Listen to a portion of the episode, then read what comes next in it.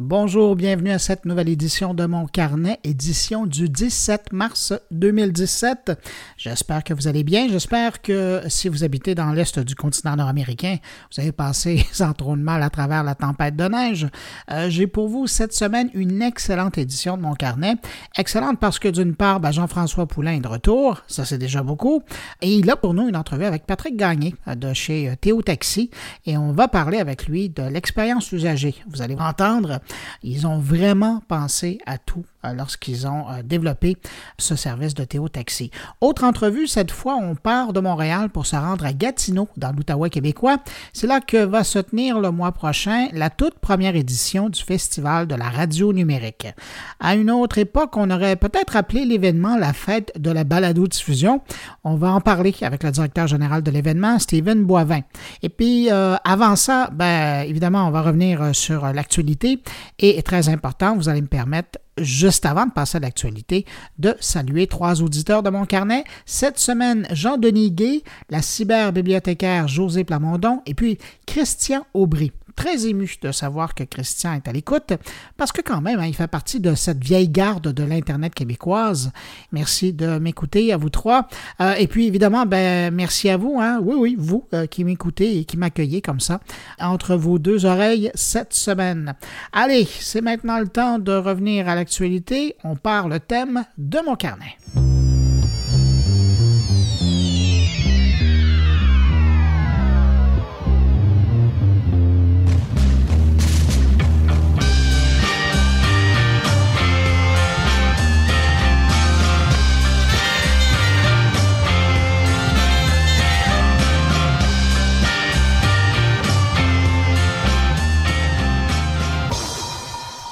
D'abord, je veux revenir sur euh, cette tempête de neige qui a touché l'est du continent.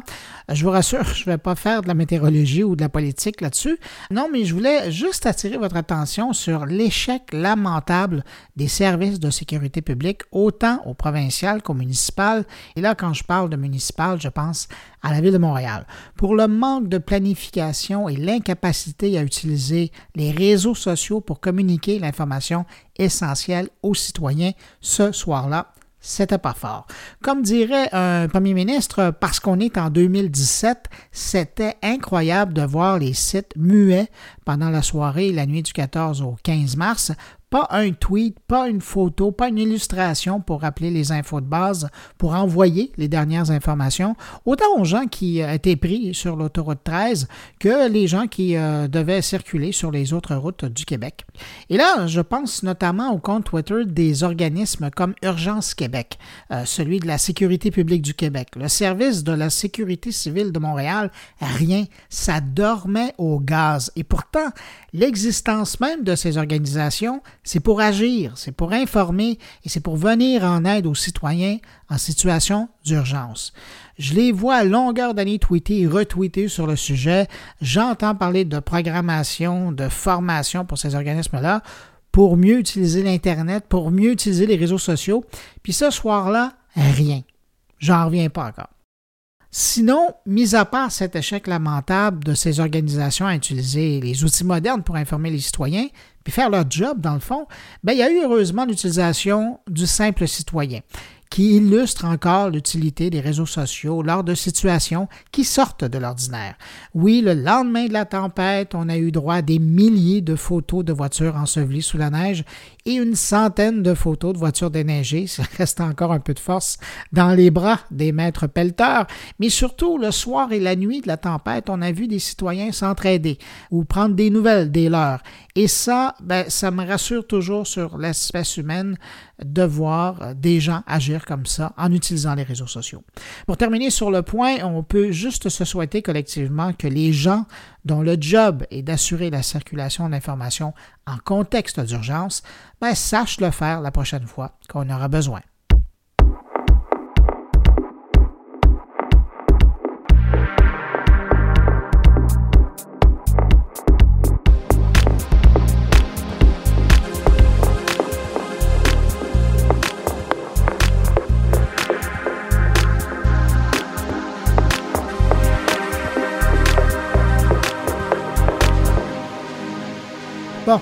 Fini l'éditorial. Sinon, grosse nouvelle euh, cette semaine dans le monde du drone au pays. Si vous avez reçu un drone à Noël et que vous avez hâte au printemps pour l'essayer, ben tout, tout, tout, tout, allez faire un tour d'abord sur le site de Transport Canada pour voir la nouvelle réglementation dans le contexte. À compter de maintenant, notamment, je vous sors quelques points, le gouvernement fédéral interdit de faire voler un drone à plus de 90 mètres d'altitude et à moins de 75 mètres d'un bâtiment de véhicules ou de personnes.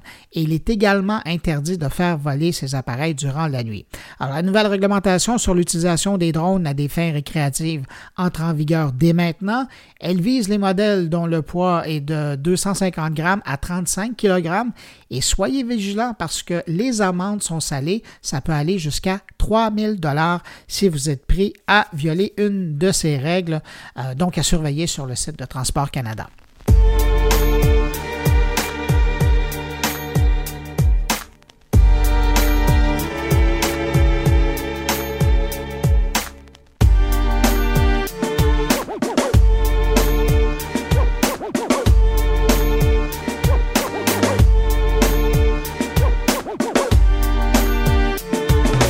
Cette semaine, le quotidien anglais The Guardian a mis en ligne un documentaire qui porte sur un sujet particulier, les trolls.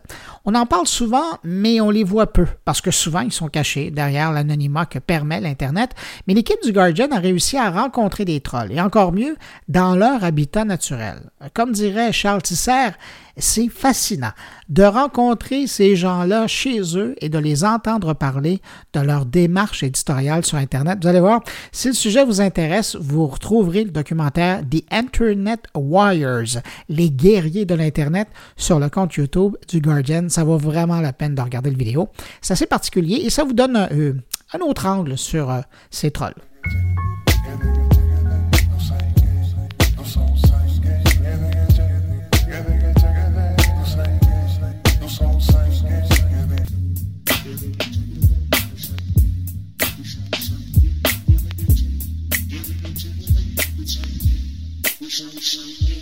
Parlant de YouTube, Google tente pour une xème fois d'être social et lance Uptime, pour YouTube, une application qui veut rendre plus sociale l'utilisation de sa plateforme de diffusion vidéo.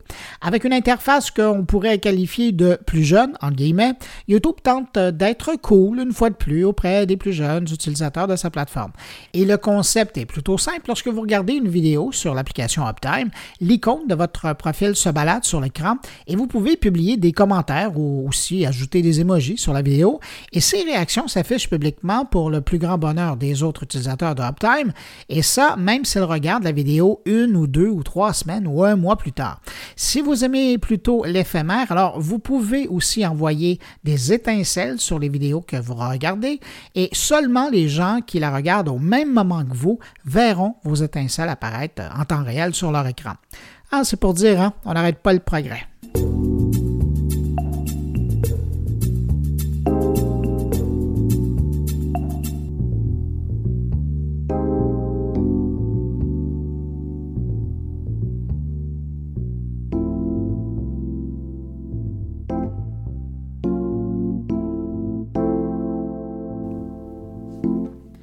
Pendant qu'on y est, une petite dernière nouvelle concernant YouTube. Selon le site Social Bakers, c'est encore YouTube que les gens préfèrent le plus pour écouter la musique en ligne, loin devant Spotify, Pandora ou iTunes Music.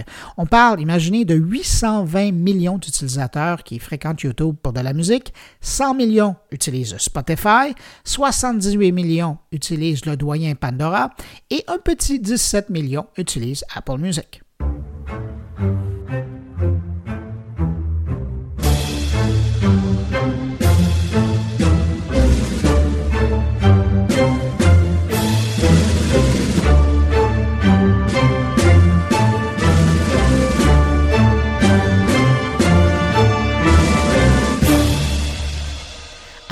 vu passer cette nouvelle concernant le fabricant sud-coréen Samsung euh, cette semaine et cette enquête qui révèle qu'un nombre important de ces appareils aurait été infecté dès la sortie de l'usine par un logiciel malicieux pour espionner ses utilisateurs. Avant d'aller plus loin, il faut préciser quand même quelque chose que cette opération de cybercriminalité touche pas uniquement le fabricant Samsung. On parle aussi de certains autres fabricants comme Lenovo, LG, ZTE et Asus tous des fabricants de téléphones qui utilisent le système d'exploitation Android de Google. Mais la grande majorité des appareils ciblés dans cette histoire-là sont des modèles du fabricant Samsung. On parle de 11 modèles d'appareils Samsung, des modèles différents évidemment, sur l'ensemble des 36 modèles d'appareils qui ont été touchés par euh, cette infection. C'est la société de sécurité informatique Checkpoint qui a découvert euh, cette histoire où un grand nombre de téléphones intelligents auraient été infectés par des logiciels malicieux avant même de quitter l'usine. Parmi les logiciels malicieux observés, on retrouve notamment euh, Slacker, euh, qui est un rançongiciel qui bloque le téléphone de la victime et le débarre en échange d'une rançon. Ou il y a encore, euh, mais celui-là un brin moins nocif, mais quand même intrusif, le logiciel Loki, qui pousse de la publicité dans les applications de l'utilisateur. Et ce qui est embêtant avec cette histoire-là, c'est que les logiciels malicieux ont été installés dans la mémoire vive du téléphone alors qu'il était encore à l'usine et donc, ben, pour le moment, c'est impossible de les retirer sans repartir l'appareil à neuf, donc le reformater si vous voulez, et perdre tout ce qui est dessus. Et dans toute cette histoire, euh, qui est un véritable casse-tête pour les fabricants, les détaillants, euh, c'est que ce ne sont pas tous les appareils d'une série qui ont été touchés par euh, ces logiciels malicieux. Donc, si vous avez acheté un appareil dont la série est concernée, ben, c'est à vous, comme consommateur, de vérifier si votre appareil n'est pas infecté. Et ça peut se faire en installant un des logiciels antivirus qu'on trouve dans la boutique Google Play. Une fois qu'on trouve ces logiciels-là sur l'appareil, c'est infecté, ben reste à décider euh, si euh, vous voulez euh, reformater le tout ou sinon passer à un autre appareil. Évidemment, maintenant que j'ai votre attention, vous voulez savoir quelles sont les séries concernées, eh bien les voici. Et là, je mentionne uniquement les appareils dont la série est disponible au Canada, sinon ça serait trop long. Alors il y a Galaxy Note 2, Galaxy S7, le S4, la Galaxy Note 4, le Note 5, le Note 3, la Galaxy Note Edge, la Galaxy Tab S 2 la Galaxy Tab 2 et la Galaxy Note 8.0, euh, c'est une tablette.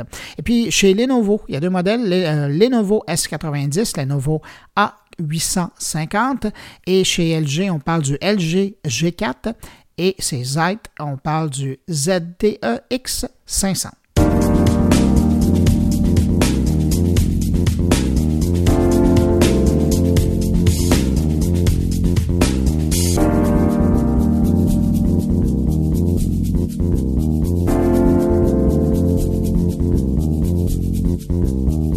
La mise à jour iOS 11 chez Apple va faire un gros ménage dans le App Store d'Apple.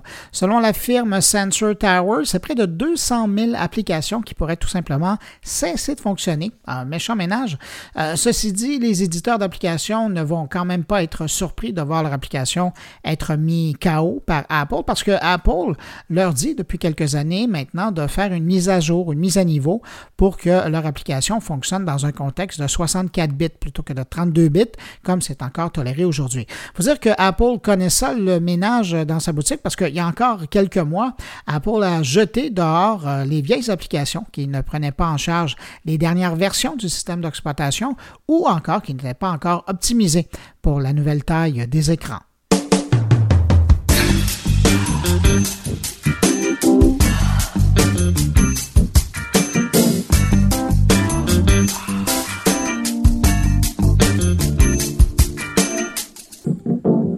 Terminer ce retour sur l'actualité de la semaine, je vous donne un chiffre, 48.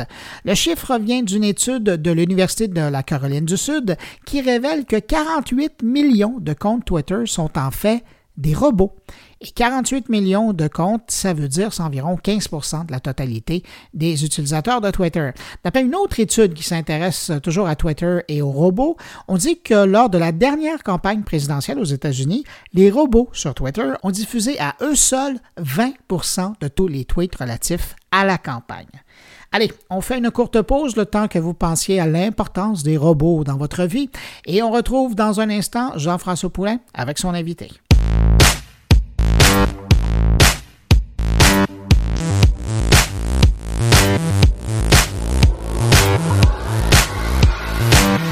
Ah ben lui, ça fait plaisir de le retrouver sur euh, mon carnet. Jean-François Poulain, bonjour. Bonjour Bruno, comment ça va? Ça va très bien. Très heureux de te retrouver. J'ai l'impression que ça fait longtemps qu'on ne s'est pas parlé, puis pourtant, hein, bon, euh, j'y réécoute de temps en temps les carnets, tes entrevues, et qui sont toujours aussi bonnes, même à la deuxième, troisième écoute. Si les gens veulent essayer ça, là. c'est chouette parce que tu arrives à faire parler les gens, bien évidemment, ils livrent de l'information, sauf que après, on réécoute dans la subtilité, on les entend réfléchir, c'est assez chouette comme exercice. Là. Si vous avez le temps, je vous conseille de faire ça. Réécouter les entrevues de Jean-François Poulin. Au moins une deuxième fois, ça vaut la peine. On, réapprend des choses, puis on apprend sur tes invités. Leur passion, on le sent là. Une fois la semaine, puis une fois devant un croissant la fin de semaine, pour bien réécouter, hein, calmement. C'est, pas trop grand? Euh, un petit yogourt. OK. D'accord. Jean-François, cette semaine, tu nous présentes qui? Alors, j'ai rencontré euh, Patrick Gagné de Théo Taxi. Euh, tu sais, les petits, les, petits taxis qu'on voit sillonner le centre-ville depuis deux ans. Qui oui, c'est ça, qui sont l'œuvre d'Alexandre Taillefer, hein, l'homme d'affaires montréalais. Et euh, ben, ils ont un modèle qui, tente de révolutionner un peu l'industrie du taxi. On a, on a été aussi envahi par, par Uber, ça a posé beaucoup de questions. Et Théo arrive avec une offre qui est, qui est technologiquement aussi efficace que Uber, euh, mais qui nous offre des taxis électriques, qui nous offre euh, toute une, une expérience utilisateur calculée puis je l'ai découvert dans l'entrevue avec Patrick. Au moment même où ils ont préparé leur plan d'affaires, ils, ont parlé avec les chauffeurs. Donc, eux, leur, principal point d'étude au départ, c'était les chauffeurs. Est-ce qu'ils allaient être heureux? Est-ce qu'ils allaient leur offrir quelque chose de différent dans l'industrie? Bon, après ça, évidemment, ils ont étudié euh, la clientèle, qu'est-ce que ça prenait pour créer une expérience différente, et également les grandes corporations. Puis c'est ce qu'on va voir euh, dans l'entrevue avec euh, Patrick. Ben écoute, ça a l'air fascinant comme entrevue. Je te remercie pour avoir été dégoté cette entrevue-là. Puis on écoute ça tout de suite. Super. Pour moi, le UX, c'est la c'est l'expérience de bout en bout. C'est pas l'app mobile, c'est une manifestation du UX. Hein. On, le dit souvent à l'interne. La technologie, c'est un support. L'expérience, on l'a conçu de A, euh, de A à Z. Euh, comme, comme on dit bien en anglais, from soup to nuts. Euh, puis on a, on a travaillé dès le départ avec, avec les acteurs principaux, hein, les, les, utilisateurs, les clients, mm-hmm. les chauffeurs, puis les propriétaires de taxis dès le départ, c'est avec eux qu'on a, qu'on a monté le modèle d'affaires Théo. Euh, puis on a fait euh, on a fait de la validation. Là. On, est parti d'un modèle de revenus, de partage de revenus. On est allé valider, ça je te parle d'il y, a deux ans et demi avec mm-hmm. Alexandre au début. Mm-hmm. début On a fait euh, une démarche de, de, de, validation avec les chauffeurs. On a rencontré plus de 200 chauffeurs en 6-9 mois. OK. Donc, il n'y avait pas de nom, il n'y avait pas de brand, il n'y avait pas de projet encore. Là. Puis, on validait un modèle de partage de revenus euh, de façon assez naturelle, avant même d'avoir un PowerPoint. Là, puis, on a rencontré tous les acteurs principaux dans l'industrie du taxi. Hmm. C'est tout l'inverse d'une démarche comme Uber. Vous n'avez pas été des bullies dans l'industrie. Vous avez vraiment pris le pouls de tout le monde. On a pris le pouls de tout le monde. Puis après ça, on a, comment, on a, euh, plusieurs dizaines de fois, jusqu'à temps qu'on arrive à cette idée euh, de, modèle salarié, de chauffeur salarié. Puis on a, à partir de ce moment-là, on a décollé, on a injecté l'argent dans l'entreprise euh, en août 2015, puis on a au début début là, puis l'idée de départ, c'était de faire d'être le chevalier blanc de l'industrie dès le départ. L'hypothèse, c'est que tu peux pas, nous, on, s'est dit dès le départ qu'on ne pourrait pas euh, transformer cette industrie-là si on n'améliorait pas les conditions de vie des chauffeurs. Fait que tu vois, notre, euh, notre euh, c'est une démarche qui s'est faite de façon très, très itérative et très get out of the building. C'est-à-dire qu'on n'est pas resté à faire des, beaux dessins sur un whiteboard puis à, faire de la grande stratégie avec un S majuscule. Non, c'est ça, parce que par rapport à d'autres startups, même si vous l'avez traité comme une startup, là, vous, par rapport à Tag, qui était un modèle purement service, là, vous vous attaquez à acheter des, véhicules. On va créer un compte familial cet été, un service familial, euh, exercer un contrôle parental au besoin, comme dans tout. On a fait trois, value proposition canvas pour chacun de ces, euh, de ces acteurs-là. On en a, on a, on a presque, on a plus de un peu plus de 1000 clients corpo. En avril, on va déployer deux, deux services, un standard avec ce qu'on appelle l'espace Théo. C'est un site web corpo qui va être le même, la même structure UX que euh, que pour le, compte familial. Essentiellement, c'est ah, la corporation, un gestionnaire qui ajoute ses employés, il ajoute sa carte de crédit. C'est lui qui va valider les courses. Il y a un dashboard de courses mensuelles. Euh, ça, c'est standard. Puis le service premium, ben, c'est un service concierge avec l'accès à une personne euh, qui va te, réserver un véhicule la veille. Des très, très bonnes idées. Et donc, tout ça vient de votre processus de planification initiale. Vous aviez votre, roadmap dès le départ. Pour nous, évidemment, en tant qu'usagers, l'expérience a changé. Bon, il y avait, il y avait Tag Taxi il y a quelques années. L'expérience n'est pas juste dans, dans, l'app mobile, à part, à part de, ton, de, la création de ton compte. Absolument, oui. Elle a fini avec ton reçu dans ton inbox. Puis tout ce qui se passe entre les deux a été conçu, pensé de façon très minutieuse, incluant euh, euh, l'ouverture de la porte par le chauffeur, la propreté du véhicule. Tu sais, on me demande souvent ce qui nous distingue fondamentalement de, du taxi traditionnel et même d'Uber. Euh, essentiellement, c'est que nous, on fournit une expérience prévisible. C'est pas juste l'expérience impeccable, mais c'est l'expérience à laquelle tu t'attends quand tu commandes le véhicule. Une expérience prévisible. Et, ça, et ça calme l'anxiété de l'attente aussi. Parce que justement, tu sais, tu sais à quoi t'attendre, tu sais ce qui s'en vient, euh, tu sais que tu vas avoir un, un chauffeur, euh, un véhicule propre, un chauffeur avec le brand Théo dans le dos, le véhicule qui est propre à l'intérieur, la tablette passager. Tu retrouves chacun de ces éléments-là à chacune de tes courses. Et ça, cet aspect prévisible de l'expérience qui est fondamental. Où s'en va Théo dans les prochains mois? Euh, on travaille sur l'optimisation de la flotte actuellement. Ça, c'est un gros, gros, gros boulot le, but ultime, c'est de réduire le temps d'attente. C'est ça la clé.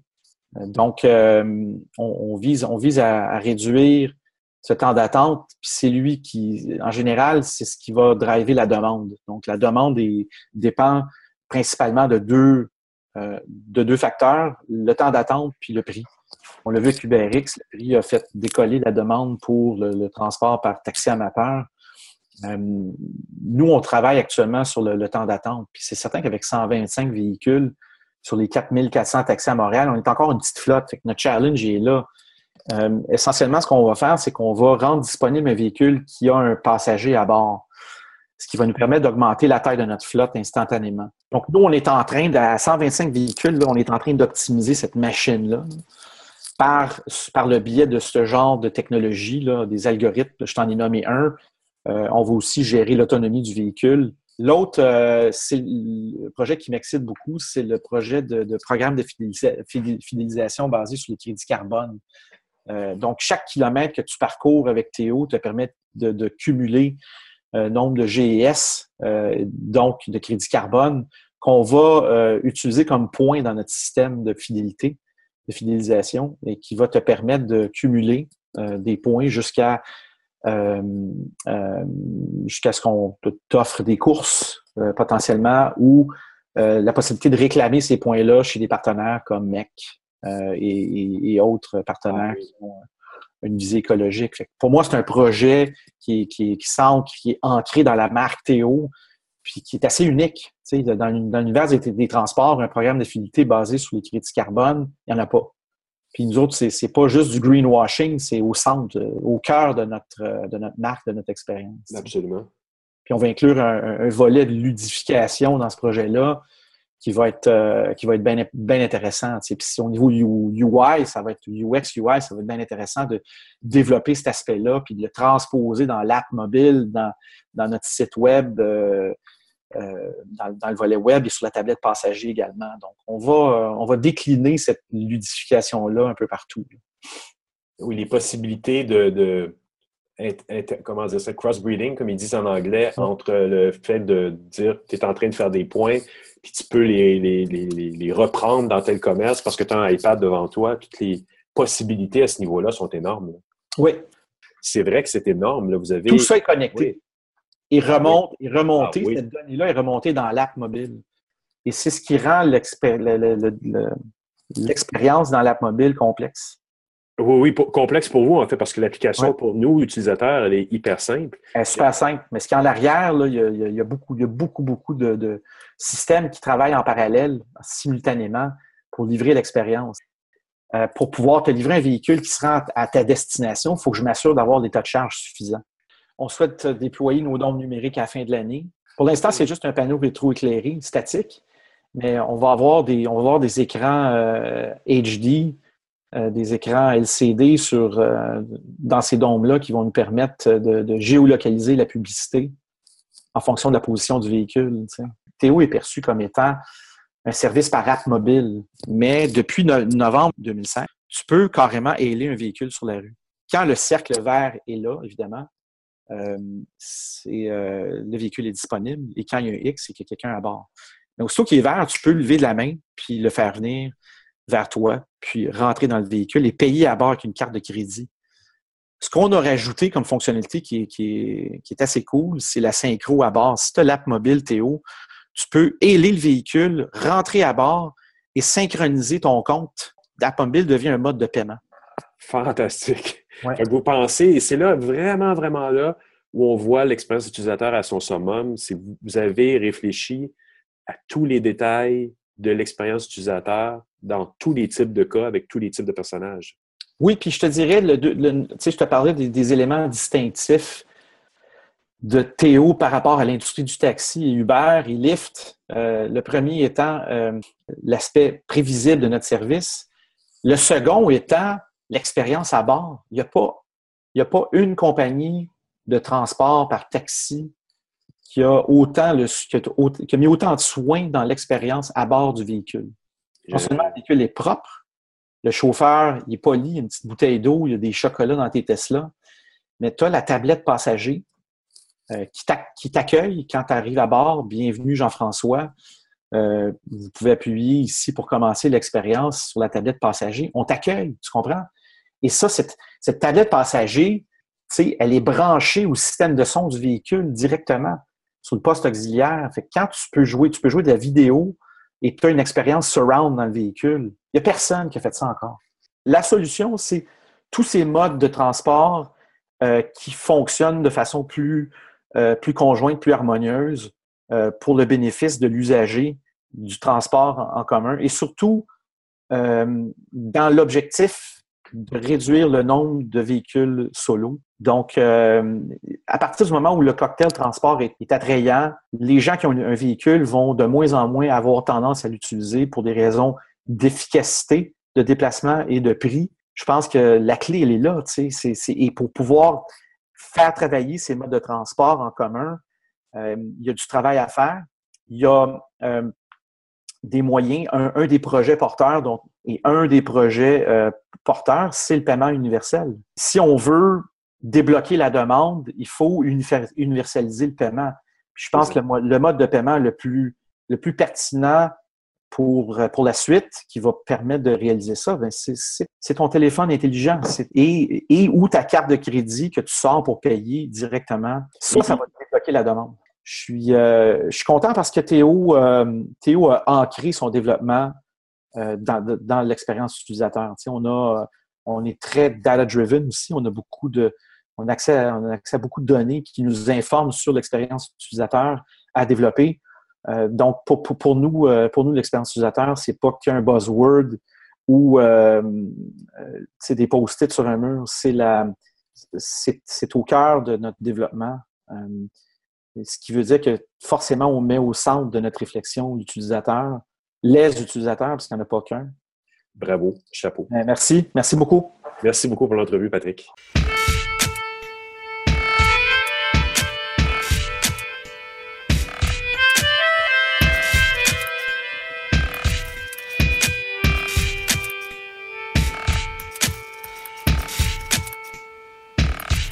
Gatineau, c'est toujours un beau coin à visiter euh, au Québec. Et euh, si je vous parle de Gatineau, c'est parce que à la fin d'avril, donc vous avez le temps de planifier un, déplacement là-bas, évidemment, à moins que vous habitiez déjà la région. Mais euh, donc à Gatineau va se tenir un festival de la radio numérique. Je trouve ça intéressant parce que j'ai l'impression qu'on parle beaucoup de podcasts, mais là, ils ont appelé ça la radio numérique pour nous en parler. Steven Boivin, qui est là avec nous. Bonjour, Steven. Bonjour. Steven, d'abord le titre, parce que je veux juste que ça soit clair. Vous parlez du festival La Radio Numérique. Oui. Ça veut dire quoi dans votre tête? Euh, ben pour nous, la radio numérique, la grosse différence entre la radio et la radio numérique, c'est surtout dans, dans cette ère-là où on peut faire le choix d'écouter ce qu'on veut quand on veut. Avec la venue d'Internet, puis on l'a vu beaucoup avec la télévision, quand on pense à, à Tout.tv ou Netflix, même ces, ces, ces outils-là, euh, ben, ça existe aussi euh, maintenant avec la radio, quand on pense à iTunes, quand on pense à Première Plus. Donc, c'est cette possibilité-là de faire le choix d'écouter le contenu qu'on veut quand on veut. puis c'est là, dans le fond, que vient le, le pour nous, le mot numérique vient de, ce côté-là, Internet. Donc, c'est de pouvoir faire le choix. Mais dans le fond, s'il y avait un sous-titre, ce serait quoi le festival du podcast? Euh, oui, ça pourrait être ça. Euh, ça pourrait être ça. Mais tu sais, le podcast, souvent, je vois beaucoup de gens euh, s'approprier, disons, le début du podcast. Mais moi, à l'époque, je me souviens, là, puis là, je disais à l'époque de MIRC, MSN, d'où ces, ces débuts-là, il y avait des, des, gens qui faisaient de la radio avec Winamp, puis des autres, des autres choses comme ça. De la radio, vraiment, moi, je me rappelle, je me pluguais avec mon adresse IP, puis je mettais de la musique, puis il y a des gens qui se connectaient à ça, puis ils faisaient le choix d'écouter ma musique, disons. Euh, fait que ça vient un peu de, tout ça. Donc, balado, euh, podcast, il y a plusieurs termes. Ça arrive vite, tout ça, évidemment, la technologie. Donc, euh, oui, ça pourrait s'appeler comme ça, mais pour nous, Festival de la radio numérique, il y avait une certaine forme de classe là-dedans. Je trouve ça intéressant parce que je vous entendais faire une entrevue et vous parliez de cet art du podcast. Ouais, euh, ben c'est, c'est une forme d'art parce qu'il y a plusieurs façons de faire du podcast. Il y a des gens qui, euh, qui, vont, qui vont peser record puis qui vont parler pendant une heure, puis ça va être ça l'émission. Euh, mais si je prends par exemple avec nous, ce qu'on fait, les projets avec mon équipe qui, ont, qui, qui avons fondé Transistor, on a fait, on fait l'émission en Direct 2, qui est un podcast, qui est une balado-diffusion. Euh, mais c'est vraiment, on écrit tout le matériel. C'est un, travail que ça peut nous prendre deux semaines, par exemple, à écrire l'émission. Euh, on l'enregistre devant le public. C'est 30 minutes, c'est concis. Euh, il y a plusieurs façons de faire. Puis c'est ça qui, c'est comme dans n'importe quoi. Tu peux peindre une toile en 10 minutes, puis c'est ça ton résultat.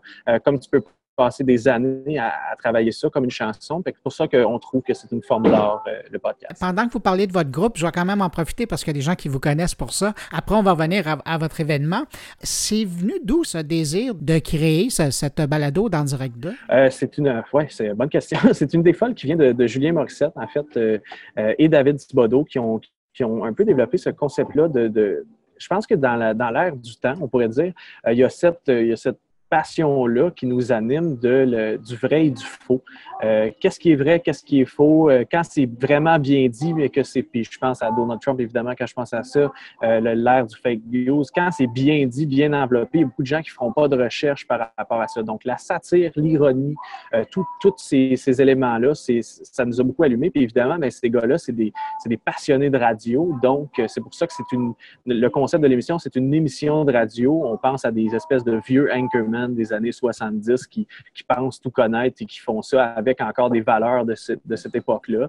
Euh, mais c'est illustré avec un, gros deuxième degré. C'est le deuxième degré qui nous stimule beaucoup dans ce projet-là. Euh, donc, ça vient un peu de cet amour-là pour la radio, de cet amour-là pour l'humour et finalement, bon, tout mélangé ensemble, ça donne en direct de. Ben, en tout cas, moi, j'en profite pour inviter les gens qui n'auraient pas encore écouté d'aller faire un tour. Ça se trouve sur iTunes, sur Google Play. Oui, sur euh, Première Plus également. Exactement. Donc, je reviens au festival. J'imagine que vous choisissez Gatineau parce que vous êtes de Gatineau. Oui, absolument. Euh, on, est, on est tous originaires d'ici. On, ben, plus ou moins, mais on habite tous ici. Euh, puis euh, ça a été financé, ça, par le fonds d'animation du centre-ville. C'est-à-dire qu'ici, il y a un centre-ville où je suis présentement, je suis dans un de ces cafés-là. et dans le fond, le centre-ville essaie de, la ville essaie d'animer ce centre-ville-là avec des différentes activités. Euh, puis nous, on a, c'est là qu'on a eu le flash, disons, de, faire un festival de radio, euh, radio numérique. Euh, donc, ça vient de là. C'est la raison pourquoi on le fait ici, ben, c'est pour animer notre région, parce que bon, c'est sûr qu'il y a toujours le dicton que Ottawa, Gatineau, c'est plate. ce qui n'est pas faux en soi. Il y a des moments plus plates que d'autres, mais on contribue. Il y a des gens qui sont motivés et qui veulent faire des choses. Donc, on a eu un petit financement. Je dis petit qu'on apprécie quand même, mais je veux dire qu'il n'est est pas énorme. Puis on, c'est avec ça qu'on peut produire cet événement-là. Euh, puis c'est, on a réussi à négocier une entente avec Radio-Canada pour que ce soit un événement Radio-Canada présent. Donc souvent, quand on a lancé le festival, il y avait beaucoup de gens de podcasts indépendants qui se posaient la question, ben voyons donc, comment ça qui inclut personne? Euh, ben nous, on veut inclure tout le monde. On a juste de l'appui de gens comme Radio-Canada, comme La soirée est encore jeune, Mike Ward sous écoute, des gens qui vont faire partie de cet événement-là. On veut bâtir à partir de notoriété, des gens connus, puis ensuite, ben, essayer de donner de la place aux gens moins connus parce que juste faire un spectacle de musique en Outaouais, c'est tough d'attirer des gens. Fait qu'une émission de podcasts de Québec, par exemple, et c'est sûr qu'il euh, n'y aura pas un public monstre. Donc, ce qu'on veut faire, c'est de créer un happening et de là pouvoir faire connaître tous les podcasts. Bien, justement, vous avez quand même un défi de taille, c'est-à-dire que là, vous avez réussi, bien, vous avez réussi, vous avez été chercher des gros joueurs de la balado, je pense à Mike Ward, je pense au gars de la soirée est encore jeune, euh, c'est des gros noms, puis effectivement, vous le disiez, après, vous allez inviter des gens qui sont moins connus, mais à quoi peut s'attendre quelqu'un qui va se rendre à Gatineau pour voir le festival? Comment on arrive à, faire un festival à représenter la balado à des gens qui visitent? Euh, ben, c'est, ouais, on se pose un peu la question en ce moment aussi, pour être bien honnête, c'est-à-dire que nous, notre objectif au départ, c'était d'attirer des gros noms pour pouvoir attirer des gens. Une fois que ces gens-là sont sur place, ben là, on veut pouvoir euh, démontrer ou présenter des, podcasts plus indépendants. Euh, mais on va aussi se servir de, rendez-vous de 5 à 7, de discussion. On a une activité qu'on est, en train de bâtir en ce moment le vendredi soir, qu'on aimerait beaucoup mettre sur pied, euh, où est-ce que les gens de podcast pourraient échanger ensemble, offrir des ateliers, des conférences sur le podcast. Donc, on pense que c'est en faisant de la formation, en échangeant sur les, technologies, évidemment, ça change à toutes les semaines, il y a toujours un nouveau micro qui arrive sur le marché. Fait d'échanger sur les technologies sur les. Parce que je vois aussi beaucoup de, euh, de producteurs ou de gens qui aimeraient être producteurs. Euh, on pense à Radio H2O, à RZO, Podcast. Il y a plusieurs personnes qui font ça, mais je ne connais pas bien c'est quoi leur rôle là-dedans? Nous, euh, quand je prends le projet en direct 2, par exemple, c'est chapeauté par Radio-Canada. C'est Radio-Canada qui le finance puis qui le présente. mais pour les autres, est-ce que c'est financé eux-mêmes? Est-ce qu'ils ont des commanditaires? C'est quoi la méthode? Il n'y a pas encore de barème officiel. Combien ça coûte euh, une publicité dans un podcast? Euh, fait que c'est de tout ça qu'on veut échanger. C'est un milieu qui est très effervescent, c'est nouveau. Fait qu'on veut, euh, on veut développer ça. Puis en même temps, on veut s'informer aussi. Je pense que c'est un, rendez-vous qu'on veut créer de façon annuelle parce que c'est quelque chose qui va toujours évoluer. Ça va, on ne veut pas inviter les gens, on va vous donner la réponse, puis après ça, ben, vous irez chez vous. C'est quelque chose qui va évoluer, puis on va, on va le faire euh, avec, avec ces gens-là. Est-ce que vous vous êtes fait un objectif? Vous attendez combien de monde? Euh, on ne s'est pas fixé d'objectif parce que euh, c'est déjà au-delà de nos attentes. C'est-à-dire que nous, on faisait ça pour le plaisir. Euh, dans notre, région, on apportait la soirée d'accord jeune à Gatineau. C'était déjà bien spécial pour nous. Euh, notre chapiteau qu'on prévoit, ça, va être un chapiteau qu'on va faire à l'extérieur, un chapiteau chauffé, au mois d'avril. Puis euh, c'est là qu'on va avoir la soirée. On prévoit environ 200 personnes pour ce spectacle-là. Même chose pour Mike Ward. Lui, ça va être dans un bar. On attend à peu près 200 personnes. Donc, tu sais, un, 200 personnes par soir approximativement, plus tout le, va-et-vient. Fait que peut-être un 1000 personnes dans la fin de semaine, ça, Et ça se passe principalement le soir ou en après-midi? Euh, ben, ça va principalement se passer. Euh, Mike Ward va être le jeudi soir et il va y avoir cette espèce de rencontre-là entre les podcasts le vendredi soir. Le samedi, en journée, ben, il va y avoir des activités toute la journée, c'est-à-dire qu'il va y avoir Les Malins, qui est l'émission de Radio-Canada qui va être présentée de 7 à 11 le samedi matin. Ensuite, toutes sortes d'activités, ça et là, dans, les environs, euh, jusqu'à la soirée qui va être là en, 5 à 7. des activités en plus le soir. puis le dimanche, on va essayer d'ajouter des podcasts en après-midi, des gens qui vont pouvoir présenter leur matériel. Ce qu'on veut, c'est que les gens puissent présenter au plus de personnes possible, euh, leur podcast. Puis pas juste du public, mais aussi des gens du milieu. Euh, je veux que les gens de Première Plus viennent sur place, rencontrer des gens. C'est important, moi, que les gens se rencontrent. C'est soit un grand salon, finalement, mais au lieu d'avoir des kiosques tout en ligne où est-ce qu'on présente notre podcast comme un salon de l'auto ou quelque chose comme ça, ben, c'est plus en discutant, en échangeant, en prenant une bière avec quelqu'un. Je pense que c'est la meilleure façon de faire du réseautage, avec de la bière. Avez-vous un commanditaire de bière? Euh, on travaille là-dessus, mais c'est sûr que oui. Là, je ne vais, pas le nommer parce que tant qu'il ne me donne pas rien, euh, je ne fais pas de pub. Excellent. Mais je vous écoute parler, j'ai l'impression que vous êtes en train de créer, c'est le début, là, mais vous êtes en train de créer un genre de Sundance euh, du podcast? Bien, on, s'inspire de, de, de, ce qui se passe ailleurs. on pense puis Julien, c'est ce qu'il dit souvent, on, on pense au Saguenay, puis qu'est-ce qui se passe là-bas avec euh, les, courts-métrages, etc., un peu partout. Il y a, des régions qui sont euh, attitrées à des formes d'art, euh, puis le podcast, je pense pas que c'était encore établi à, un lieu. Puis Gatineau mérite au moins sa part d'art, ça mérite un petit quelque chose. Puis on pense que c'est par cette forme d'art-là qu'on va pouvoir exploiter Gatineau. Ben, ben, c'est une très bonne idée parce que vous le dites, hein, il n'y a personne qui s'était réclamé euh, de la capitale euh, du podcast ou de la balado. On n'est pas les, on ne on pense pas être les premiers, on pense pas être les meilleurs, on veut juste le faire, on le fait du mieux qu'on peut. Puis si les gens, euh, à date, la réponse est extrêmement bonne. Donc, si les gens veulent continuer, nous, on est ouverts puis on est passionnés. Fait que on pense que ça va devenir un rendez-vous annuel ici à Gatineau. Steven, les gens qui nous écoutent, qui veulent avoir plus d'informations, où on peut trouver ça? dans le fond, c'est le, site internet, c'est festivaltransistor.com. Donc, transistor, c'est T-R-A-N-S-I-S-T-O-R. Comme le bon vieux transistor. Oui, exactement. Fait que ça, euh, puis euh, ou sinon euh, sur notre page Facebook, Transistor Festival de la radio numérique, c'est assez facile de nous trouver. puis l'information va, va, grandir au fil des, du temps, c'est-à-dire que on, a sécurisé des, têtes d'affiches comme la soirée est encore jeune comme Mike Ward, mais on travaille présentement à essayer de peaufiner les, les, détails de la programmation. Ben, écoutez, on va vous souhaiter un méchant bon festival parce que c'est vraiment tripant. Et puis j'espère que des gens qui vont faire des Facebook Live en direct de chez vous juste pour qu'on sente si on est loin, qu'on puisse se sentir. Exactement. Ben, euh, vous êtes tous invités. Écoutez, c'est à Gatineau du 27 au 30 avril prochain. Si le podcast vous intéresse, je pense que c'est vraiment le truc. Puis vous pourriez y aller, vous pourriez dire que vous étiez à la première édition quand même. Euh, Steven Bovin, merci infiniment pour l'entrevue. Merci à vous.